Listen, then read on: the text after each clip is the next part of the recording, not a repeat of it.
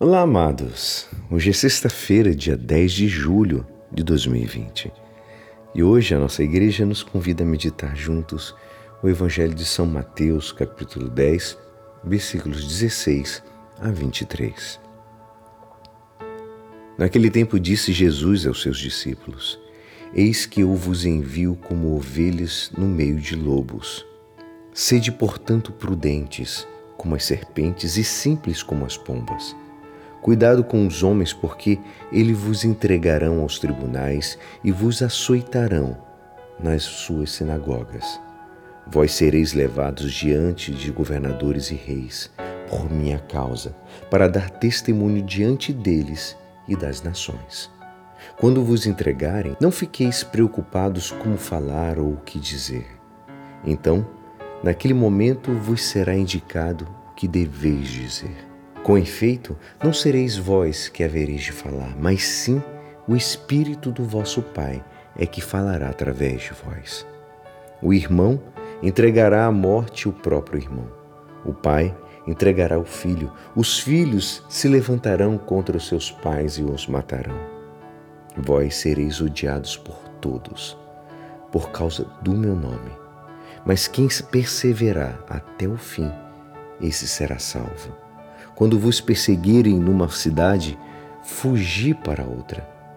E em verdade vos digo: vós não acabareis de percorrer as cidades de Israel antes que venha o Filho do Homem.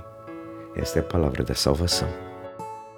Amados, hoje o Evangelho mostra mais do que nunca as dificuldades e as contradições que o cristão haverá de sofrer por causa de Cristo e do seu Evangelho e como deverá resistir e perseverar até o final. Jesus nos prometeu: Eis que estou convosco todos os dias até o fim dos tempos. Mas não prometeu aos seus um caminho fácil. Antes, pelo contrário, lhes disse: Sereis odiados por todos por causa do meu nome.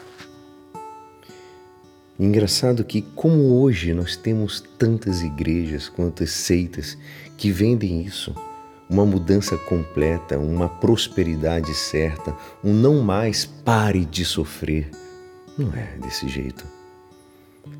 Jesus não promete o paraíso e o sucesso aqui na terra. Na hora de enviar seus apóstolos como missionário, faz questão de dizer: Eu vos envio como ovelhas no meio de lobos. Cuidado com os homens que levarão aos tribunais. Amados, agradeçamos a Deus pelos mártires de todos os tempos, que não tiveram medo de perder a sua vida. Seus nomes estão escritos no céu e seu exemplo estimula a humanidade a seguir suas pegadas de santidade. E nós, como cristãos, como os batizados, nós não podemos renunciar à cidadania deste mundo, nem negar a nossa honesta contribuição para mantê-lo, para melhorá-lo. Os deveres, por exemplo, de os deveres de cidadania cívica, pagar os impostos é um dever de justiça para um cristão. Jesus disse que nós, seus seguidores, estamos no mundo, mas não somos do mundo. Não pertencemos ao mundo incondicionalmente inteiramente. Só pertencemos a Jesus e a sua igreja, verdadeira pátria espiritual, que está aqui na terra e que transpassa a barreira do espaço, do tempo, para desembarcar-nos na pátria definitiva, que é o céu.